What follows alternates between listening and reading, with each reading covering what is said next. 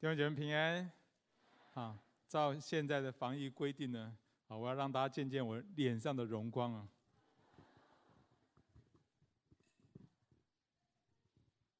不需要再用帕子遮住了哈，啊，因为我脸上很多油啊。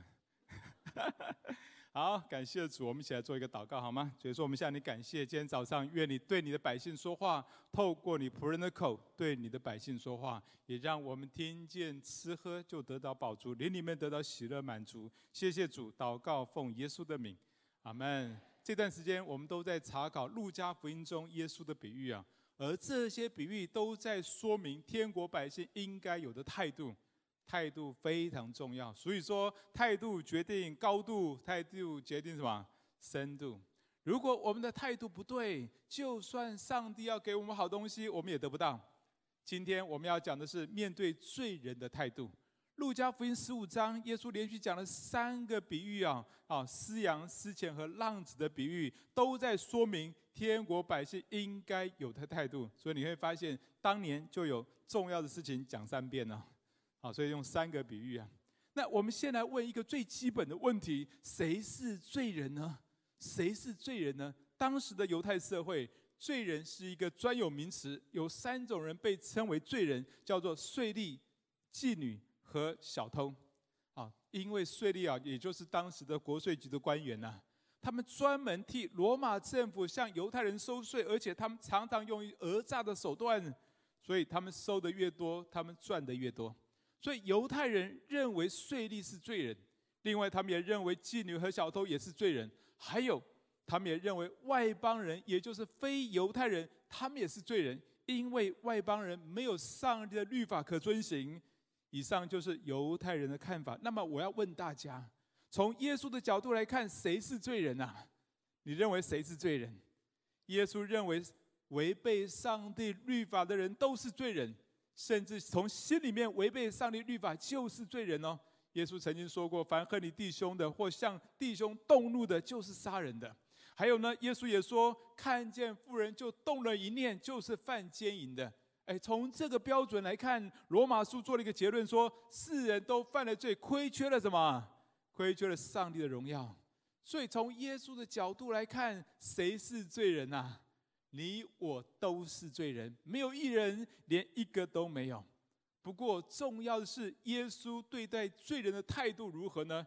耶稣明明认定他们都是罪人，但是依然愿意跟他们一起吃饭，接纳他们。所以很多罪人都喜欢挨近耶稣，也让文士法利赛人非常受不了。所以耶稣抓住这个机会，就教导他们要接纳罪人。所以，耶稣向他们连续讲了三个比喻啊，都在说明上帝接纳罪人，代表这件事情非常重要。那么，请问你喜欢接待罪人吗？耶稣很喜欢，但是你喜欢吗？如果我们不喜欢，那天国的百姓没有办法把天国的福音传给罪人，只是这对我们来讲是很大的挑战呢，因为我们是罪人，又活在罪人之中，而且罪人不止三种。还有很多让你很讨厌的，那么你喜欢接待罪人吗？说实在，我们真的做不到。那么耶稣讲这三个比喻能够帮助我们吗？耶稣讲这三个比喻到底目的何在？到底目的何在？我们先要来看一看这三个比喻的意义，再来看耶稣讲这三个比喻的目的何在。第一个比喻，牧羊牧羊人有一百只羊，但是有一只羊走失了，对不对？哎，这个牧羊人采取什么样的行动？他把九十九只羊都撇在旷野啊，当然是安置好了哈啊，绝对不会随便撇在旷野，要不然呢，找回这只羊又要回头找那九十九只羊啊，永永远没完没了。九十九只羊安置好之后，牧羊人赶紧去找那只失去的羊，找到了之后就欢欢喜喜的扛在肩上回到家里。哎，从经文的前后文来看，这一只羊指的是谁呀？指的就是被那些法利赛人看不起的罪人。这个故事要强调的是，在天父的眼中，每一只羊、每一个罪人都非常宝贵，一只都不能失去。接着第二个比喻，失钱的比喻。这个富人有十块钱，掉了一块钱，他采取什么行动？他马上点上灯，在屋子里每一个细节都到处的去找。找到之后，他非常兴奋，而且不止个人兴奋，他也找朋友的邻居来啊，找朋友找邻居来，大家一起兴奋。那请问那一块钱到底有多大啊？当时的一块钱是一个普通工人的一天的工资，大约是现在的新台币一两千块吧。你会不会觉得那个兴奋有点过头啊？哎，如果有一天呢、哦，在你家的街坊邻居当中，有人大喊着说：“我找到了，我找到了。”然后你问他说：“你找到什么？”我找到一千块，哎，那你的感觉是什么？哎，这个人有没有毛病啊？找到一千块，兴奋成这样，好像一般人无法理解，对不对？那这一块钱指的是谁？这一块钱指的也是那些罪人。这个妇人找到他，他兴奋的程度是一般人无法理解的。同样的，我要告诉大家，天父看见任何一个人悔改信主，不管别人觉得他有没有价值，那天父兴奋的程度是一般人无法理解的。最后第三个比喻，浪子回头的比喻。这个小儿子坏事做尽，然后呢，吞尽父亲的家产，在外流浪。而当小儿子悔悟过来，他回他选择回到家里。他他在路上的时候，就发现他的爸爸一直等在门，一直在门口等候他回来。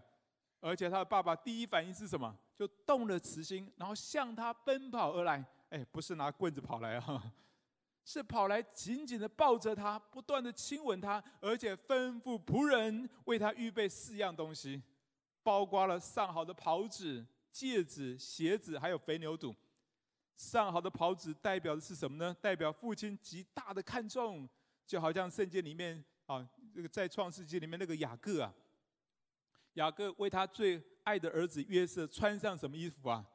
穿上彩衣，对不对？还有戒指，当时的戒指是代表权力的象征，也就是这个父亲把他自己的权力委任给儿子，恢复他做儿子的身份。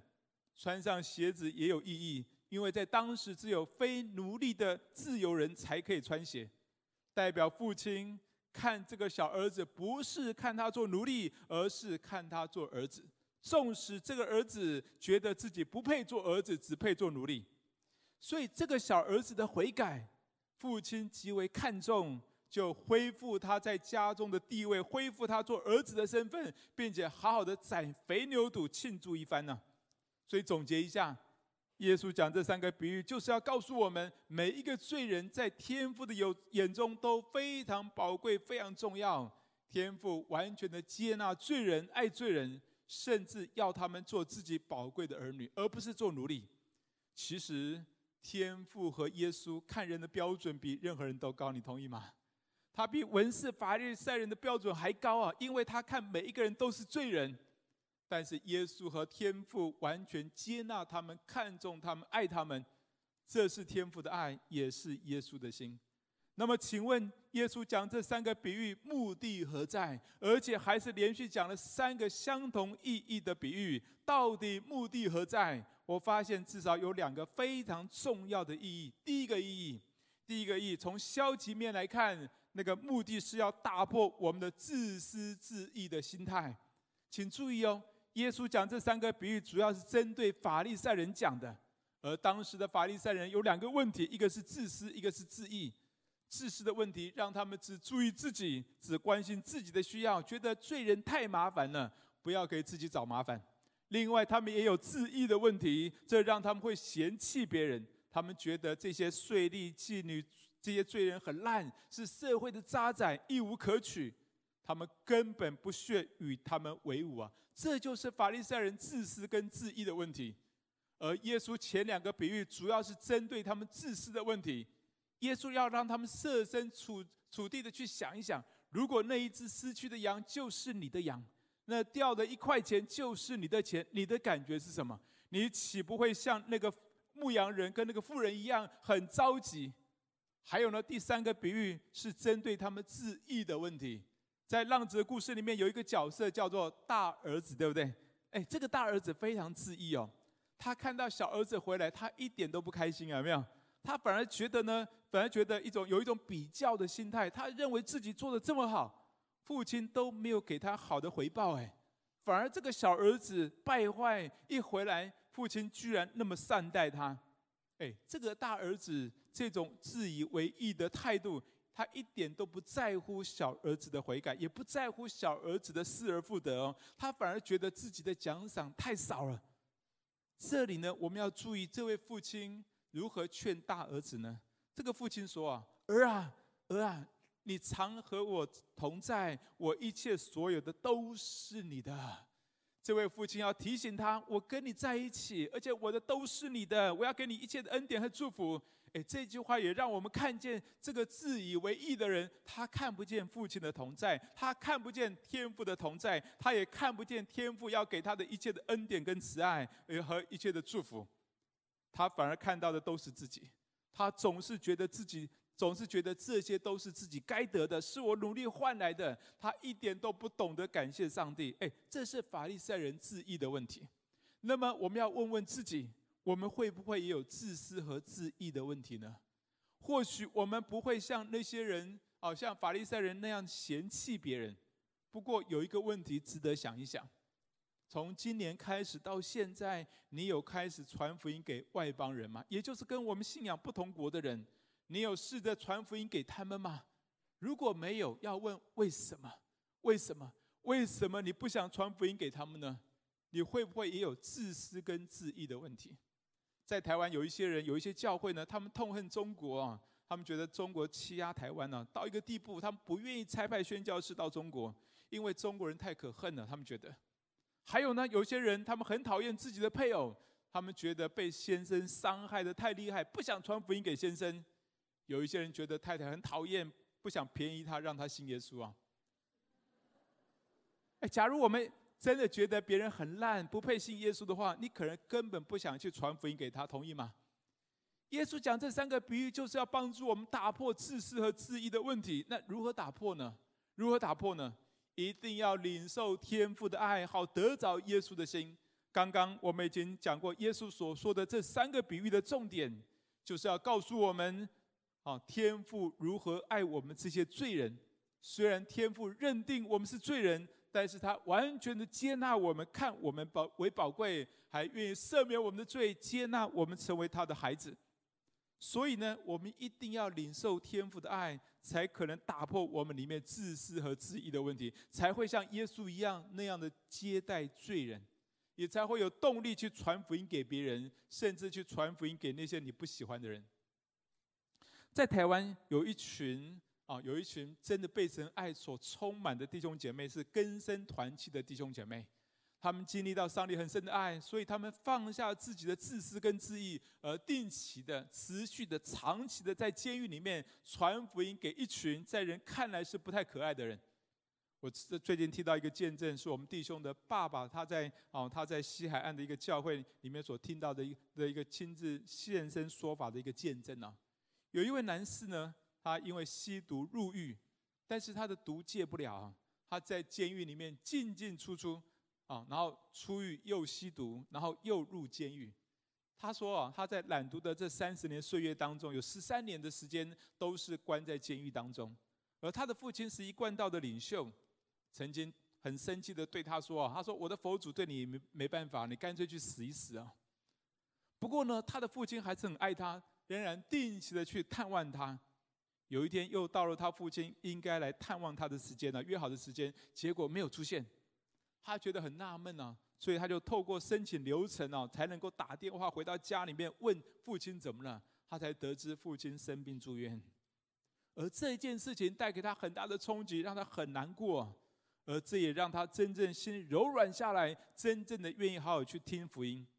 他说呢。他还没有信主之前，就已经在吃喝圣经了，啊，因为在监狱里面啊，定期有人来传福音、发圣经呢，而他呢，请别人夹带进来的那个烟草啊，那怎么抽呢？就是把圣经一页一页撕下来当啊卷起来抽啊，所以他从马太福音抽到启示录啊，哎呀，不过呢。在他最难过的时候，他才开始真心的想要好好的、好好的来听听看看圣经里面所说的，听听别人福音里面所讲的内容，他才是真正开始吃喝圣经哦。而且有弟兄定期的进来陪伴他，帮助他，好让他能够戒毒成功。感谢主，后来戒毒成功，而且他也信耶稣受洗了，成为上帝的儿女。出狱之后，他在西海岸的教会里面热心侍奉，常常为主做见证，而且自己也有正当的工作，照顾家人，也积极的传福音给他的家人。感谢主，正因为有一群根深团契的弟兄姐妹，他们放下自己的自私和自义，他们定期的、持续的、长期的在监狱里面开办福音课程。纵使很多时候别人是浪费他们的资源、浪费他们的时间，但是他们依然等在那里等候。当人最需要的时候，他们没有离开，他们仍然在那里等候，而那些罪人就有机会听见福音，浪子回头。这也让我想到我们当中啊，我们的的爱爱网基金会啊，他们有一群团队，他们真的是愿意放下自己的舒适圈，放下自己的自私和自义，他们下乡去照顾那些弱势的家庭，跟好还而且还传福音给他们。法利赛人为什么会自私自义呢？有一个很重要的原因，就是他们因因为他们只活在宗教礼仪当中，他们追求的目标就是行为要合乎宗教礼仪，却跟主一点关系都没有。这就是所谓的宗教的灵啊！就好像这个浪子故事当中的这个大儿子，虽然他一直活在家中，可是他一直注意的是什么？一直注意的是自己的表现有没有得到应该得到的报偿。而他不去注意父亲与他同在，他也不去注意父亲要给他的一切的爱跟恩典，所以我们要非常小心。虽然我们已经来到教会，但是最重要的还不是你自己的表现如何，最重要是你要注意上帝的同在，你要更多去注意上帝对你的爱跟恩典。感谢主，感谢主。耶稣讲这三个比三个比喻有两个目的，第一个目的是。从消极面来看，要打破我们里面自私自义的心态，因为只有领受天赋的爱，我们才能够打破自己内在的自私和自义。接着还有第二个目的，第二个目的从积极面来看，第二个目的是要让我们去经历天赋最大的喜乐。那你觉得天赋最大的喜乐是什么啊？其实上帝非常爱罪人，因为每一个人都是上帝所造的，所以当一个罪人。信主悔改，那是天父最大的喜乐。阿门吗？好像不太阿门。阿门吗？在这三个比喻当中，当那只羊被找回来，当那一块钱被被找到，当那个小儿子回转回来的时候，好，你有没有注意到圣经里面提到，他们都是与众与众人一同的欢喜快乐，而且经经文也提到说，在天上也要一同的欢喜。哎，请问天上的谁要欢喜啊？天上的天父跟众天使都要欢喜快乐，那是一个极大的喜乐，天上地上都要为他来开 party。所以天父最大的喜乐就是看见一个人悔改信主，而自私自义的人只看自己，他们无法经历这种天父极大的喜乐。就像那个大儿子，他无法体会这个小儿子失而复得、死而复活的这种喜乐一样。那么，请问你能够体会天父这样的喜乐吗？你能够体会、能够去体会天父这样的喜乐吗？我想让大家可以稍微体会一种感觉啊！我不知道你有没有，你有没有贵重的东西失去了又找回来的经验？有没有？我记得我，呃，我妈妈之前呢，给我们一些纯金的金饰啊，好几两啊。那我们就收藏起来了，哇，收藏的非常好，好到连我们自己都找不到了。好几年之后呢，哎，我们有一次整理衣柜啊，发现它就在那里，哇，知道就找到了，很开心，对不对？而且金价又涨了哈。哎，贵重的东西失而复得，那真是开心啊。好，还有呢，你有没有最爱的儿子掉了，然后又找回来的经验？有没有？哎，那感觉是什么？我记得有一次，我们带着小女儿哎去师大夜市买东西啊。当我找到我该买的东西的时候，回头一看，小女儿不见了，哇，就很紧张啊。然后到处去找，然后靠到的店外面去找，然后到马路上去找，都找不到。哇，原来她在隔壁店铺里面卖吃的，在那里看我看着别人卖吃的东西啊。啊，感谢主，这种把孩子找回来，哇，那真的是松了一大口气哎。上帝要。透过这三个比喻，一方面要打破我们里面的自私自意，他更是要我们去体会、去经历那天赋最大的喜乐。其实，当你去带领别人会悔改信主这个过程呢，那就等于你参与在什么？参与在拯救一个人从地狱进到永生当中啊！其实那比贵重的东西失而复得，比最爱的亲人死而复活都还要喜乐。天上的天父跟天使都要一同的欢喜快乐。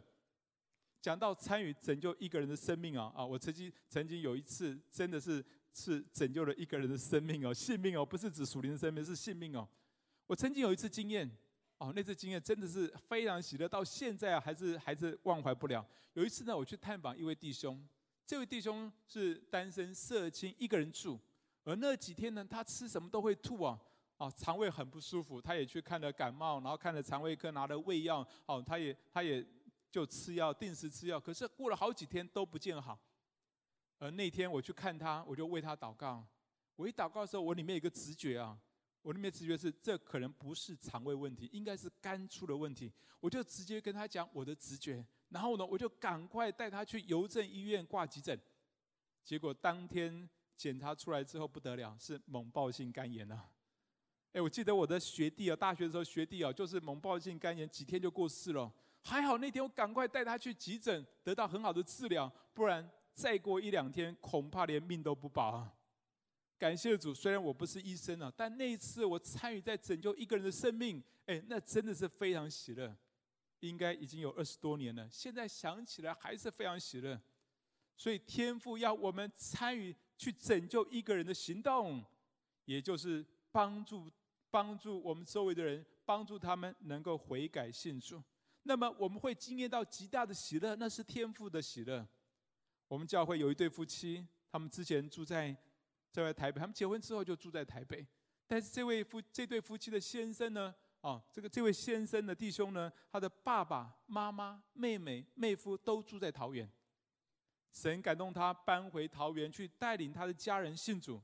说实在，他有一点挣扎。但是有一天呢，啊，就好像今天早上一样。有一天呢，他在他听到我在母堂就在这里讲到的时候，分享如何顺服神去桃园开拓教会，他就下定决心搬回桃园。有一天，他们夫妻成功的邀请到先这个这位先这个这位弟兄的妈妈、妹妹、妹夫及两个孩子来到教会聚会。那天之后没有多久，我我跟我太太我们就主动的问这对夫妻说：我们能不能去你爸爸妈妈家去探访他？好，去探访他。那感谢主，很快就顺利成行了。当探访那天，我们聊了一些之后呢，要离开的时候，我就问这这个爸爸妈妈啊，问他说：“哎，我们每一周到你们家来带你们读新生命陪读本，好不好？”哎，说实在啊，才见面第二次，这种问法好像快了一点了。但是我就是凭信心问啊，其他的交给主啊，反正有没有都是都是感谢神呐。哎，感谢主，我没有想到他们居然说好。所以我跟我太太呢，我们每一周就去带他们。几个月后，这位先生的妈妈、妹妹、妹夫，还有妹妹、妹夫的两个孩子，全家一起受洗。啊，感谢主哦！要拍手就赶快拍手了啊！后来只剩下这个先生的爸爸还没有受洗，又经过两年两年的祷告跟接触啊，感谢主，这位这这个爸爸呢，去年圣诞节的时候受洗了。哎，当我看到他们全家受洗的时候，非常的兴奋呐、特别是啊，特别是我能够参与在他们信主的过程中，那感觉格外兴奋。那就这就如同圣经所描述的失而复得、死而复活那种感觉一样。后来我常常感觉跟这个家庭有一种特殊的关系。当然，这对夫妻，尤其是这个先生，非常的兴奋啊！感谢主，当他们决定搬回桃园，就带领他们全家信主。那一切的代价都值得了，所以我鼓励当鼓励我们当中，如果你老家住桃园的，赶快搬搬回桃园呢。那另外做一个小广告，我们现在中在林口也开拓教会，如果搬到林口也可以了哈。好，这位先生呢，他说了，他之前跟他的爸爸关系不太好，但是在那一刻，过去的嫌隙都过去了，他们有新的关系，全家有新的发展，感谢主，感谢主。还有呢，最近我们在。桃园真理堂，我们安排四月十七号，四月十七号有受洗的聚会。有一天，我就接到一位姐妹打电话给我，说：“哎，她的男朋友要受洗信主了。”我听到她声音非常兴奋啊！虽然我有一点好像问她说：“哎，你先生这个你男朋友好像还没还没把这课上完呢，哎，他好像还没做释放祷告，我有点质疑啊，等等。可是他非常兴奋呢，他说我的男朋友要受洗了。好，我也听到我们在三峡真理堂的同工回报说，他们客服班有三个学生主动表达说他们想要受洗了，同工真的非常兴奋呐。另外，我们有一位会友回的回报说，有一天他的女儿回到家里说，跟妈妈说我要受洗，这位妈妈非常兴奋。弟兄姐妹，你可以感受到他们的喜乐吗？因为他们都参与了别人信主的过程，他们参与了拯救人从地狱进到天堂的那种喜乐，那是一个极大的喜乐，是天赋的喜乐。在这三个比喻当中，上帝要我们一同经历经历天赋最大的喜乐，因为上帝爱每一个罪人，当他看见一个罪人悔改信主，那是极大的喜乐，而且上帝爱每一个罪人。爱到一个地步，他都是哦，上帝都是坚持到底的，要找回每一个罪人。在路加福音十五章里面第四节，请问牧羊人找那只失去的羊是找到什么时候啊？找到什么时候？是直到找着，对不对？第八节，那个妇人寻找失落的那一块钱，他找到什么时候？也是直到找着啊。第三个比喻当中，这位父亲在家门口等候他的回儿子回来，是等到什么时候？是等到只等到儿子回来啊！这是天父的爱，是坚持到底的爱。每一只羊都不能少，每一块钱都不能掉，每一个浪子都要回头。上帝坚持到底的要找回他们。同样的，若我们能够坚持到底，我们也一定能够经历天父最大的喜乐。阿门吗？有时候我们传福音给一些人，我们看见他们没有反应，我们就灰心了。弟兄姐妹，不要灰心，不要放弃，也不要抱怨他们怎么那么刚硬。持续的祷告，持续的做，向他们做爱的表达。那么有一天他们会归向主，你必定能够经验到天父最大的喜乐。我爸爸信耶稣，也是我们传了二十年之久，他才信耶稣的。还有呢，最近呢，我们有个喜乐，我们最近有一位弟兄的妈妈。几十年都不肯信耶稣，突然就跟他的孩子们说：“我要跟你们一起去教会。”清明节我不拜了，他突然说：“我要信耶稣了。”弟兄姐妹，这喜不喜乐？弟兄姐妹，让我们一起坚持到底。有一天你会看见，在你周围的亲朋好友会突然一个一个跟你说：“我要信耶稣。”那是极大的喜乐，也是天赋的喜乐。我们一起来祷告，好吧？我们闭上眼睛。我们有一点时间来求问圣灵，在我们里面是不是有自私跟自义的问题，拦阻我们不想传福音给我们的家人、朋友、同事？好吧，我们求圣灵光照。若我们里面有自私跟自义的问题，我们求圣灵光照，好叫我们在神面前向神悔改。我们要再一次的领受天赋极大的爱，一好打破我们里面的自私之意，好让我们像耶稣一样能够接待罪人，好不好？求圣灵光照我们里面的自私跟自意。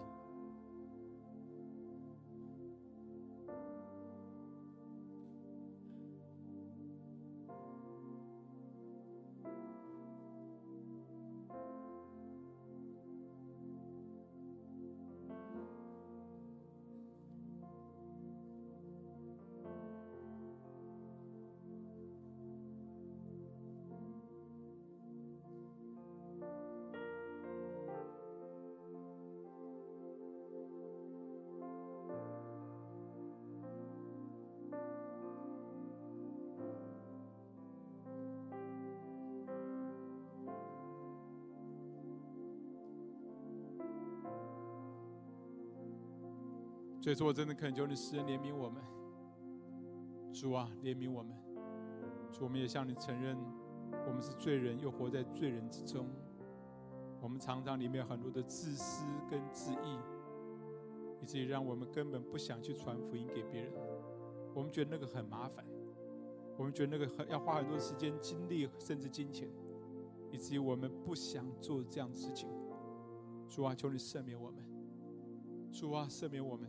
打破我们里面的自私跟自义，看到在我们周围许多的百姓还不认识你，他们正走在那个地狱的沉沦当中，他们需要你的救恩，需要你的怜悯，需要你的医治。主啊，我真的恳求你恩待我们，叫我们在这面前愿意向你悔改，为我们的自私，为我们的自义向你悔改，以至于我们真是去看到别人的需要，我们渴望把他们也带到上帝的面前。所以说我谢谢主，赞美你，谢谢主，谢谢主，谢谢主，谢谢主。好吧？第二个祷告，求神帮助我们，里面有力量，积极的去传福音给我们的家人、朋友、同学啊。我昨昨天听到一个弟兄说，他为什么信耶稣呢？因为他太太跟他说，他太太跟他说，他说他太太说，我好难过，因为如果有一天你离开了，我们在天上没有办法再相会啊，我真的很难过。他因为他的先生讲了这，他因为他太太跟他讲了这句话，他决定要信耶稣啊。我不知道你会不会难过。当你的家人离开这个世界的时候，将来是天人永隔，甚至在天上也都是永隔的。不知道你会不会难过？上帝要帮助我们，要得到最大的喜乐，是看到我们的家人，看到我们的亲朋好友，将来在天上都可以再相会，都可以一同的经历到在天父里面极大的喜乐。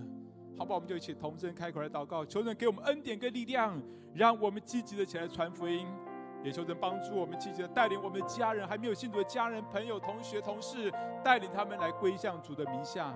好不好？我们就一起同声开口来祷告。来，所以说我们谢谢你，主，我们再次仰望给主。我特别向你恳求，求你施恩怜悯我们，好叫我们在主的恩典当中，主啊，你帮助我们，让我们里面有动力。主啊，你们有极强烈的动力，要传福音给我们的家人。主要知道，当有一天，如果我们在天上没有办法再见面的时候，那是何等大的悲哀。主，当我们看到我们的家人走向地狱死亡当中的时候，那是何等大的悲哀。